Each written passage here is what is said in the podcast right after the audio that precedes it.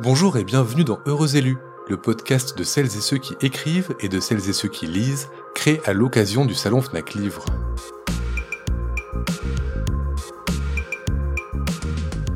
Climax, c'est un livre et trois histoires, celle d'un groupe de jeunes norvégiens devenus adultes, celle d'une partie de jeu de rôle et enfin celle de la fin d'un monde dans l'extrême nord.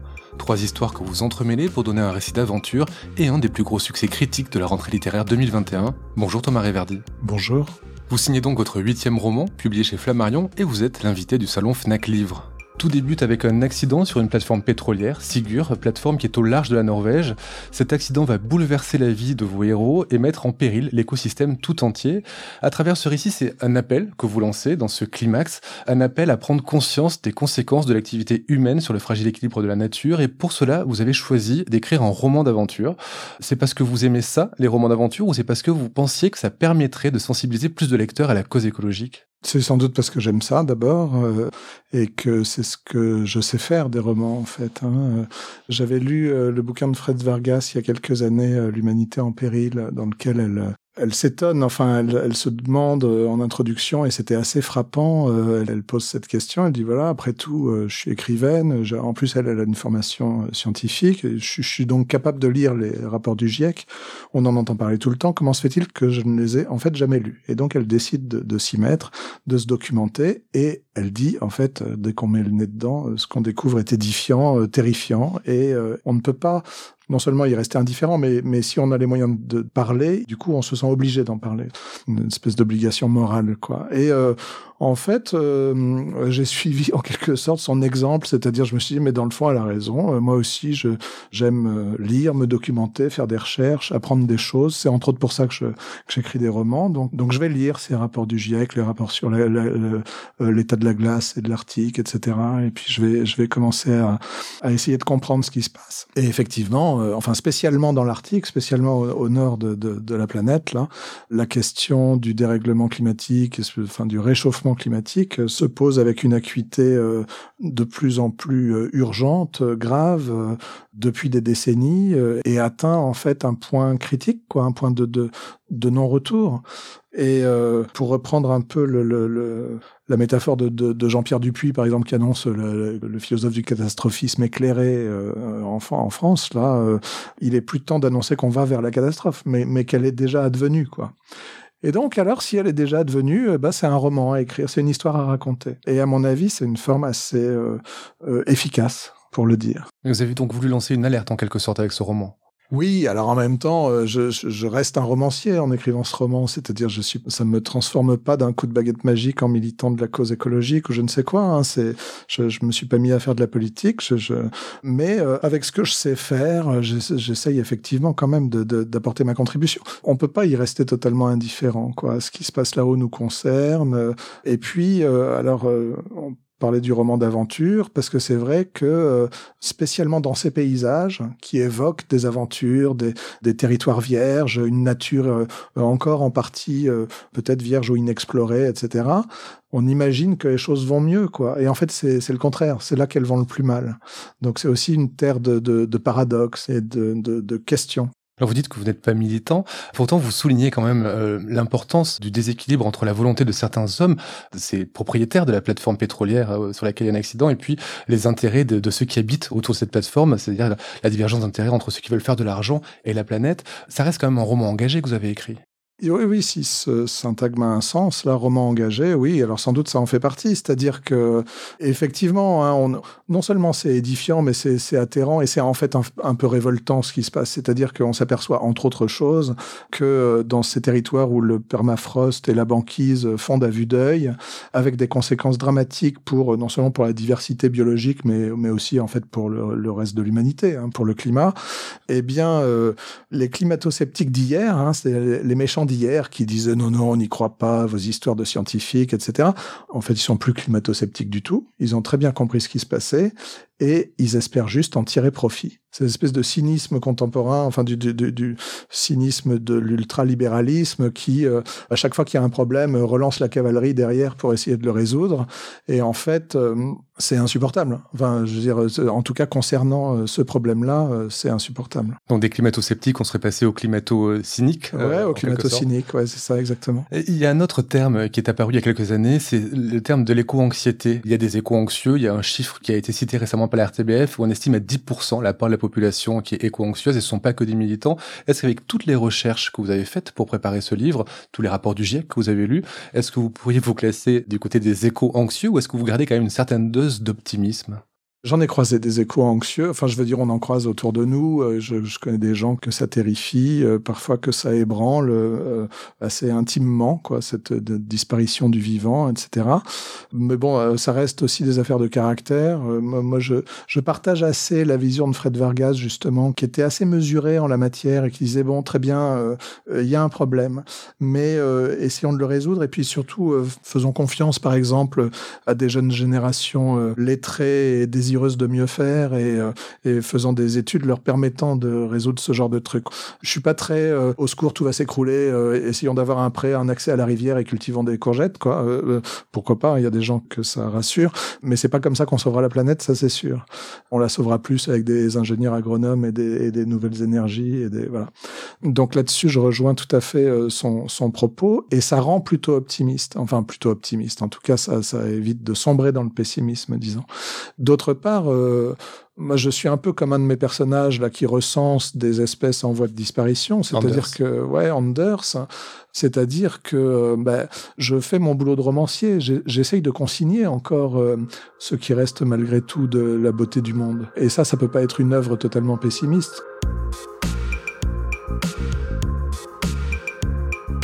Vous avez parlé d'Anders, il y a un autre personnage qui s'appelle Noah, qui est euh, une sorte de meilleur ami d'Anders. Et dans le livre, il a une phrase, il dit Il n'y a pas de bons livres, il y a de bons lecteurs. Dans Heureux élus, on aime évoquer les lectrices et les lecteurs avec nos invités. Et pour cela, on a une petite série de questions qui ponctuent l'entretien.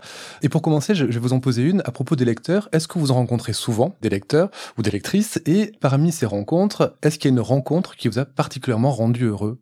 Alors, rencontrer des lecteurs et des lectrices, c'est des choses qu'on fait effectivement dans les périodes où le livre sort, bien sûr, hein, pas dans le moment où on l'écrit. Et c'est des périodes assez heureuses parce que du coup, ça donne l'occasion de bah, d'accompagner la sortie du livre et puis d'aller à la rencontre de, de gens qui l'ont lu ou qui vont le lire ou qui sont curieux de savoir ce qu'il y a dedans. Bon, très bien. Ça se passe en général dans des librairies ou dans des ou dans des salons euh, littéraires.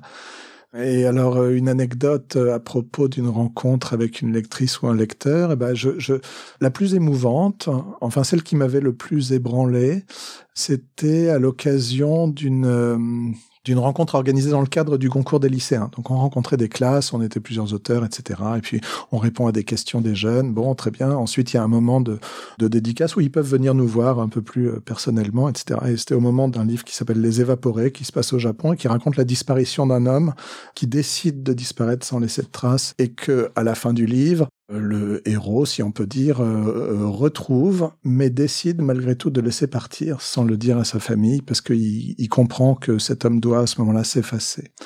Et euh, arrive devant moi une jeune fille de, bah, je sais pas, 16, 17 ans, là, une, une lycéenne, évidemment, par définition, qui me dit j'ai lu votre livre et ça m'a beaucoup touché parce que mon père est parti sans laisser de traces, enfin dans les mêmes conditions, quoi, un peu romanesques comme ça, sans laisser d'adresse. J'étais très malheureuse, j'en ai beaucoup, beaucoup voulu, mais grâce à votre livre, j'ai compris qu'il fallait le laisser partir ça, ça vous assoit parce que tout à coup, euh, il y a un lecteur qui va plus loin que vous. C'est-à-dire qui, euh, pour lui, ça devient essentiel en fait. Il le raccroche à sa propre histoire et puis elle en avait, fait quelque chose qui l'avait aidé à ce moment-là. Ça veut pas dire c'est pas un coup de baguette magique, ça va pas résoudre tous ses problèmes, j'imagine, avec son père, mais en tout cas à ce moment-là, ça l'a aidé à comprendre quelque chose, à passer un cap parce qu'elle s'est appropriée les personnages, l'histoire qu'on raconte. Elle l'a pas seulement intégré, elle l'a revécu avec ses mots à elle, avec son histoire à elle, quoi. Et donc euh, ça, c'est très émouvant parce que c'est l'essence de la lecture on n'arrête pas de faire ça, en fait. Et de concrétiser justement l'effet qu'a eu un de vos romans sur cette personne-là, est-ce que ça a modifié un peu ou beaucoup, pas du tout, la manière que vous avez eu d'écrire après? Est-ce que vous avez pensé différemment à vos lecteurs quand vous avez écrit? C'est difficile de dire qu'on pense pas au lecteur quand on écrit. J'y pense indirectement. Moi, en fait, j'écris encore beaucoup à la main. Ça veut dire que, par exemple, j'écris dans l'ordre Alors il peut m'arriver évidemment de, de, retaper des chapitres au fur et à mesure pour les corriger, de, du coup de déplacer des éléments.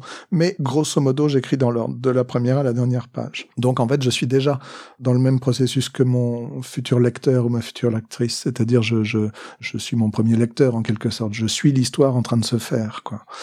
Mais à part ça, je pense pas penser au lecteur. S'il y a quand même une étape dans l'écriture où on pense évidemment au lecteur, c'est le moment où voilà, on estime qu'on a un manuscrit entre les mains, qu'il est fini, qu'on peut euh, le montrer à un éditeur et signer un contrat. Et là, je vais voir euh, mon éditrice, Alix Penant, et je, je, elle est la première lectrice. Elle, elle pense au lecteur. Donc elle, elle, et c'est pour ça que j'écoute ce qu'elle me dit. C'est que je, je sais que moi, je ne le lirai plus mon livre. Elle, elle le lit, elle pense au lecteur et elle peut, du coup, elle est autorisée à me dire, euh, ah, écoute, ça, tu l'as pas assez amené, il faut peut-être le déplacer parce qu'on peut pas rentrer de manière aussi brutale, etc. Bon, enfin, de, bref, de donner des conseils qui concernent la façon dont c'est lu, quoi. Alors on va revenir à, Climax, qui est un livre assez particulier dans sa construction. J'ai dit il y a trois histoires en, une. Il y a l'histoire de ce, groupe de, Norvégiens, jeunes puis devenus adultes. Et puis il y a aussi une approche caractéristique qui est très naturaliste. Vous signez des descriptions minutieuses du Grand Nord, de grandes zones inexplorées, avec une inquiétante étrangeté, parfois évocatrice de, de Lovecraft et des montagnes hallucinées. C'est extrêmement réaliste. On a l'impression que c'est une région dont vous êtes extrêmement familier. Comment vous avez fait pour raconter cet endroit où très peu ont mis les pieds? En fait, même pas moi. en fait, même pas moi. J'ai rêvé d'y aller à un moment, et puis on vient, on vient de vivre une période un peu spéciale là où on a été tous euh, cloués chez nous là, donc euh, j'ai pas pu faire ce voyage, et j'ai dû me contenter de ma documentation et de mon imagination dans le fond, euh, dans le fond, le voyage, j'avais envie de le faire un peu comme un cadeau que je me faisais, parce que ça me faisait envie, mais euh, mais je savais que j'en avais pas besoin pour l'écrire. C'est-à-dire, euh, Kafka n'a jamais été en Amérique. Enfin, vous voyez, c'est euh, et que en plus, ce territoire, alors justement parce que c'est un territoire en partie vierge, parce que c'est une espèce de dernière frontière, de dernière nature, etc., pleine de paradoxes. Hein, c'est un désert gelé et c'est là que la Terre se réchauffe le plus. C'est une dernière nature et en fait, c'est que de la glace, donc c'est pas vraiment de la nature enfin, etc., etc. Cette terre pleine de paradoxes, elle est, euh, comment dire, c'est pas un mot français de dire fantasmable, mais je veux dire, elle, elle est, on peut l'investir par l'imagination avec beaucoup de profit, quoi, et en tirer euh, des images. Effectivement, vous citiez euh, Lovecraft, les montagnes hallucinées. Moi, quand je lisais des, des, des œuvres de documentation de, de Nansen à Jean-Louis Etienne, en passant par Shackleton en, Antarctique, pour savoir ce que c'était que cette expérience de la glace et, de, de, ces grands explorateurs ou aventuriers qui avaient traversé ces territoires comme euh, aussi comme des épreuves à surmonter, etc. J'étais frappé par le caractère fantastique de ce qu'il décrivait. C'est-à-dire que la, le, la nuit pendant des mois, euh, les températures qui vont à moins 50, moins 60, euh, le, le, blizzard qui tout à coup soulève des tourbillons de neige et on n'y voit même plus à 1m50. Enfin, en fait, c'est tellement euh, inhumain que c'est comme un conte fantastique. quoi. C'est comme du Lovecraft tout de suite. On est tout de suite dans un territoire qui est en partie imaginaire, qui est en partie qui est fantasmé depuis longtemps, qui est en partie imaginaire, qui est très littéraire. On a, on a moi, le, la première description de banquise qui m'avait frappé et fait rêver pendant de, de longues euh, nuits de lecture et de, rêve, c'était la dernière partie de Frankenstein, quand il, décide de, de fuir jusqu'au pôle Nord pour attirer la créature dans des territoires inhumains où elle va, où elle va se perdre et qu'elle ne pourra plus nuire à l'humanité, et qu'on a cette espèce de vision hallucinée d'hommes courant sur des espèces de vagues de glace et de, de territoires cabossés comme ça, poursuivis par sa créature. Vous avez laissé place à votre imagination pour la description des paysages. En revanche, quand vous commencez à parler de forage en eau profonde, où j'ai appris beaucoup de choses dans votre livre sur le forage en eau profonde, quand vous parlez de poissons, beaucoup de la morue et de crevettes aussi, de crustacés, ou quand vous avez aussi un développement sur les chiens de combat qui est assez hallucinant dans, ce qu'on y apprend, là, on n'est pas dans de l'imagination, on est dans une description de la réalité. Est-ce que l'enseignant que vous êtes écrit pour apprendre? Ça fait sans doute partie du plaisir que j'ai à écrire, hein, cette étape dans, dans, laquelle, euh, si vous voulez, la fiction me réclame quand même une sorte de d'exigence de savoir, Hein, C'est-à-dire que voilà, euh, moi j'ai ma plateforme, euh, je dois décider si elle est, si elle repose sur le sol ou si elle est semi-submersible ou si elle flotte ou c'est quel type de plateforme. Ah bon, alors ça je peux pas décider comme ça. Je m'aperçois en feuilletant des bouquins de, de, de géologie du pétrole que ben, ça dépend du, du de la profondeur Donc ah oui, mais alors quelle est la profondeur à cet endroit-là? Alors bon, il faut aller regarder des cartes et tout ça. En fait, ça n'a pas de fin, mais le réel exige ça de vous. Euh, c'est-à-dire, euh, vous pouvez pas juste dire c'est une plateforme. Il faut que, même si à la limite on va pas décrire tout ça, il faut que moi je sache tout ça. Donc, euh, donc c'est sûr que ça exige beaucoup de, de documentation. Mais bon, on, on, en tire deux choses. D'abord, on en tire le fait que, à mon avis, la fiction euh, doit se nourrir quand même de réalité. C'est-à-dire, euh, c'est Antonin Artaud qui, qui, dans une de ses mises en scène, bon, ils, ils avaient pas beaucoup de sous parce qu'il y avait pas beaucoup de spectateurs aux mises en scène d'Antonin Artaud, évidemment, mais il demande à son régisseur là de se procurer un arbre parce qu'il fallait un arbre sur scène. Et, mais il veut un vrai arbre. Et, c'est un casse-tête parce que ça coûte cher et tout ça. Et on lui dit, mais Antonin, c'est pas possible. Mais pourquoi un vrai? Et puis le type de Guerlas lui dit, non, mais en plus, personne le verra. C'est-à-dire, ça sera sous la scène. Au-dessus du plateau, on va juste voir un, tronc avec trois branches. En fait, on, peut le faire en, en carton. Et Artaud lui dit, non, mais tu n'as pas compris. En fait, évidemment, les racines vont être en dessous, mais on les sentira un vrai arbre, c'est pas pareil que du carton.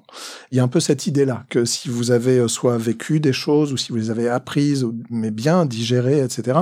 Euh, du coup, ça va irriguer et ça va faire les, racines de l'arbre. Et puis la deuxième chose, peut-être, c'est de se dire euh, que après tout, le roman, c'est un genre magique assez protéiforme. On peut y inclure tout un tas de trucs. Ça se fait avec des personnages, ça raconte des histoires, ça se fait avec des sentiments, avec de la réalité, pourquoi pas, avec et aussi avec du savoir. C'est-à-dire le savoir, ça peut faire partie des matériaux du roman. C'est Kundera qui défendait cette idée dans l'art du roman euh, dans les années 80, que le roman, c'était sans doute le genre par lequel passait le savoir, entre autres choses. Hein. Alors on, est beaucoup habitué aujourd'hui à des fictions qui reposent plutôt sur la construction du personnage, pour tout un tas de raisons qui tiennent aussi à, notre habitude des fictions télévisuelles. Mais dans le fond, euh, il n'y a pas de raison. Dans, dans un roman, il y a aussi de la poésie, il y a aussi du savoir, il y a aussi des descriptions, etc. Thomas Riverdi, vous serez au salon Fnac Livre et vous allez y rencontrer des lectrices et des lecteurs qui vont probablement vous demander de dédicacer Climax ou un de vos précédents ouvrages. Comment vous choisissez ce que vous écrivez dans ces dédicaces? Vous savez, il y a des gens qui le font euh, simplement voilà pour avoir euh, un souvenir du salon, disons.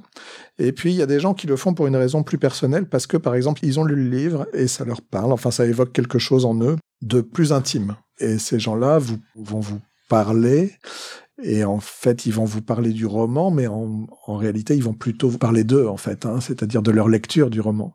Euh, il y a toujours ce truc magique quand on lit, on fait passer les, les mots d'un autre par notre propre voix, quoi. Et donc, on, en fait, c'est voilà, il se passe quelque chose comme ça qui est un peu de l'ordre de la magie, mais qui fait que, que, que, quand on parle des romans, en fait, souvent, on parle un peu de nous. Du coup, euh, c'est le, le dialogue avec la lectrice ou le lecteur qui fait qu'on sait quoi mettre dans la dédicace si ça doit devenir plus personnel, quoi, disons. On va revenir à, Climax pour cette dernière partie de Heureux élus. Je disais en introduction, il y a donc trois histoires en une, et parmi elles, le récit d'une partie d'un jeu de rôle, de Donjons et Dragons, un jeu de rôle très célèbre des années 80 et qui a irrigué tous les autres qui ont suivi, avec un clin d'œil aussi dans la construction au livre dont vous êtes le héros, ces livres où on est renvoyé d'un chapitre à un autre en fonction des choix qu'on fait. Ce sont des références qui sont assez rares en littérature française contemporaine. Est-ce que vous n'avez pas un peu fait plaisir à l'ado des années 80 qui se en vous, Thomas Réverdi Ouais, sans doute, sans doute, sans doute. Peut-être on arrive à un moment où tous ces ados qui, euh, dans les années 80, avaient des loisirs bizarres, euh, qui euh, s'adonnaient aux jeux de rôle ou ensuite peut-être aux jeux vidéo, etc. Enfin bref, qui étaient un peu les, ancêtres des geeks d'aujourd'hui. Là, peut-être que ces gens-là ont aujourd'hui la cinquantaine et qu'ils occupent dans l'industrie de la culture des postes d'auteurs, de, scénaristes, de producteurs ou, de, ou de chansonniers qui leur permettent de, de, de, faire passer ce genre de choses à présent dans leur fiction, parce qu'après tout, ça les a hum, en partie formés. Hein. Moi, le, les jeux de rôle euh, m'ont fait beaucoup lire, par exemple. Ma découverte de Lovecraft ou de Tolkien, je la dois euh, sans doute aux jeux de rôle. Donc, euh, et puis on vit une époque où la, pop culture fait partie de la culture désormais, donc ça pose moins de, disons, de questions de légitimité. Et puis bon, en matière de jeu de rôle, le, le, grand ancêtre en fait de la fantasy, c'est Tolkien. Et euh, il se trouve, euh, il y avait une, une, exposition qui lui était consacrée il y a deux ans à la BNF, qui était très intéressante parce que en fait, quand on voit ses notes préparatoires, ses dessins et ses, et ses alphabets imaginaires, on a l'impression d'un maître du jeu en train de préparer des aides de jeu pour sa partie du. le maître du jeu, c'est celui qui, qui, qui, raconte l'histoire qui raconte l'histoire aux joueurs qui vont du coup être amenés à y participer à travers des, des personnages imaginaires. Et bon, ce Tolkien, il a, il a les deux faces. Il a le côté pop culture, inventeur de la fantasy, et puis il a aussi le côté euh, professeur euh, à Oxford, euh, qui grand traducteur de, Beowulf et des autres légendes médiévales, dont justement Sigurd et Gudrun, qui a donné Siegfried dans, la, dans la tradition germanique. Et donc c'est un, un, disons un ancêtre respectable, un ancêtre commun du jeu de rôle et de la littérature, tout à fait respectable. Donc vous avez beaucoup joué, mais quel genre de joueur vous étiez? Vous avez mis quoi comme personnage des, sorciers malicieux, des barbares un peu brutaux, des, euh, voleurs? Non, non, euh, je pense que j'ai sans doute évolué au cours des années 80, début 90, là, avec les jeux qui étaient quand même malgré tout de plus en plus, euh, disons, adultes et tournés vers un jeu plus subtil. Aujourd'hui, le milieu du jeu de rôle est euh, parce que c'est un milieu de niche aussi, il est très tourné vers des problématiques de, de genre, de care, de, de, de X-card pour éviter les sujets qui fâchent, etc. Enfin, notamment dans le monde anglo-saxon, il est tout à fait en pointe sur tous ces sujets-là. Les personnages que j'aimais jouer, non, moi je crois que j'aimais bien le le jeu en performance, j'aimais bien interpréter le personnage. Ouais. Oui, le role-playing, c'est-à-dire jouer vraiment euh, comme si vous étiez le personnage autour de la table du jeu. Mhm. Et dans ces jeux de rôle, justement, il y a, y a, un élément qui est central, ce sont les dés. Alors, ce sont des dés qu'on voit pas dans les autres jeux de société, des dés, des dés à 4 faces, à 6 faces, à 8 faces, à 20 faces. Et euh, dans votre livre, vous faites dire à Noah, encore lui, la chose suivante à propos des dés. Nous lançons les dés de notre vie dans une équation tellement complexe qu'elle finit par se confondre avec le hasard. Et ça, ça m'a fait penser à un livre des années 70 d'un écrivain anglais, que vous avez peut-être lu, de Luc Reinhardt. Il a écrit un roman qui s'appelle L'homme dé. L'homme dé, c'est un qui décide en beau jour de confier tous ses choix de vie au tirage d'un dé. Est-ce que vous avez déjà joué votre vie à un tirage de dés alors non, j'ai pas joué ma vie à un tirage de dés. J'ai joué la vie d'un certain nombre de personnages de fiction, mais pas ma vie à moi, non, non. Mais cette idée, dans le fond, elle est assez profonde. On la retrouve dans la réflexion mathématique, par exemple, autour de la question de hasard et de nécessité ne serait-ce que de savoir si le hasard existe, dans le fond. C'est une question mathématique qui se pose, hein, des gens comme Poincaré et tout ça au début du XXe siècle. Est-ce qu'il existe ou est-ce qu'il est simplement le fruit de notre ignorance hein, Le fait que l'équation, comme je dis là, euh, que l'équation soit tellement complexe que dans le fond, euh, bon, on n'arrive pas à la maîtriser, alors on appelle ça le hasard. On fait rentrer le hasard dans l'équation, disons. Et puis, euh, ben vous avez mal armé le coup de dé coup de dé jamais n'abolira le hasard. Euh, c'est-à-dire, euh, s'il y a quand même cette idée dans les jeux qui est assez féconde, effectivement, que le destin se joue. Alors on peut appeler ça le hasard, ou alors on peut appeler ça aussi la liberté. Hein, c'est-à-dire qu'à l'intérieur du récit, on a peut-être une part de liberté qui consiste à lancer les dés, à rejouer ses chances, quoi. Et ça, je crois que c'est très, euh, c'est une question qui est au cœur du, du, travail romanesque. En fait, vous passez beaucoup de temps avec des personnages. Alors, vous les, vous avez conscience de les construire à travers des scènes, des, des, choses qui leur arrivent, de la construction narrative, euh, des dialogues, etc. Ils prennent petit à petit un peu de chair, un peu de, de psychologie, de consistance, je sais pas quoi. Et en même temps, euh, la, la question de leur liberté se pose, quoi. Le but, c'est quand même d'essayer de construire une, une équation complexe. Hein, de, de, de, construire un roman qui soit toujours à, l'équilibre et qui maintienne quand même cette, cette illusion que les personnages sont un tout petit peu libres, ce qui sont euh, à vrai dire très peu dans le roman. Hein. Ils sont quand même le jouet d'un narrateur, à la différence du théâtre par exemple, où ils existent parce qu'ils sont incarnés. Et donc d'essayer de, de, de, faire exister cette incertitude hasard, incertitude, liberté, tout ça, doute, tout ça, c'est des mots qui sont disent pas la même chose, qui sont quand même très très proches et qui touchent à l'essence du roman, c'est-à-dire euh, on est toujours sur la question des choix, des choix de vie, euh, qui sont aussi des choix narratifs de comment on se la raconte, cette, cette, vie, où on essaye toujours de prendre les personnages à un moment de choix, à un moment de, de, de bascule. Là, c'est le côté film catastrophe, si vous voulez, le fait qu'on soit à un moment où ah, c'est le c'est le monde qui est en train de basculer. Et du coup, comment est-ce que ces personnages vont s'en sortir? Est-ce qu'ils vont se reconnaître les uns les autres, se serrer les coudes, se tirer dans les pattes? Est-ce que est-ce qu'ils vont se pardonner? Est-ce qu'ils vont se retrouver? Est-ce qu'ils vont s'aimer? À un moment où euh, tout pourrait éclater, quoi oui, et la recherche d'un certain équilibre, puisque j'apprends dans le livre que climax, c'est un mot aussi pour définir un certain équilibre, j'en dirai pas plus, puisque les lecteurs et les lectrices le trouveront eux-mêmes en, lisant le livre. Dernière question avant de se quitter, puisqu'on est à la période du salon du livre FNAC. Si vous étiez un visiteur, vous, de, salon, quel écrivain ou quelle écrivaine, vivant ou mort, vous aimeriez pouvoir croiser, et vous aimeriez pouvoir rencontrer à un salon?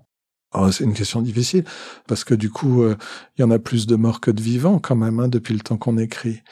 J'ai toujours aimé, moi, rencontrer les, écrivains, plus quand je l'étais pas moi-même et quand j'étais étudiant, par exemple. et que j'écrivais dans, dans, dans, des revues ou que je, je m'essayais à écrire, j'allais régulièrement dans des librairies rencontrer des écrivains. En, fait, je leur disais pas grand chose, je leur passais pas mes textes ou tout ça, j'aurais trouvé ça horrible et, vulgaire, mais mais bon, en même temps, euh, j'étais quand même, j'avais une espèce de curiosité, quoi, mélangée de de timidité, tout ça. J'ai des souvenirs assez émus de de Claude Simon, par exemple, que j'ai croisé très vieux. Euh, je me souviens que sa, sa femme écrivait sur des petits post-it le nom de la personne. Donc on, on parlait à son épouse, on lui disait voilà, moi c'est Thomas.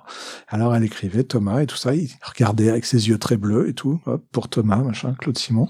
C'était assez euh, incroyable. Euh, et pas Antoine Artaud, sur lequel vous avez beaucoup travaillé, vous avez cité tout à l'heure en réponse? C'est quelqu'un qu'il est important d'avoir croisé pour moi parce que il indique une espèce de limite. Bon, là, évidemment, la limite de la recherche artistique du langage, de la, limite avec la folie, etc., mais aussi, du coup, une espèce d'éthique de la littérature, quoi, envisagée comme un acte, et donc avec une morale qui va avec, quoi. C'est-à-dire, si c'est un acte, il nous engage, il engage toute la personne. Il sait pas juste écrire, en fait. C'est si c'est un art, alors c'est un geste. Et si c'est un geste, alors il, il m'engage, il engage mon corps, il engage euh, voilà tout mon être. Et Artaud, il est, il est là-dedans, quoi. Il est à la recherche d'un langage qui soit euh, plein d'incarnation du, du verbe. Bon, et en même temps, il en monte la limite parce que justement, lui, il va, il va, il va trop loin. Et en fait, la dernière chose qu'on aurait envie d'avoir, c'est Artaud comme voisin du dessus, quoi, parce que ça, ça, devait être infernal. Mais euh, Breton dit au moment de son éloge funèbre que c'est un oriflamme calciné, une espèce de, de drapeau qui montre le, le, le combat, mais qui s'est brûlé au combat. Merci Thomas Réverdi. Je rappelle votre livre Climax aux éditions Flammarion. Merci. Retrouvez Heureux Élus à l'occasion du salon Fnac Livre à partir du 30 septembre sur laclacfnac.com ou sur votre plateforme de podcast préférée.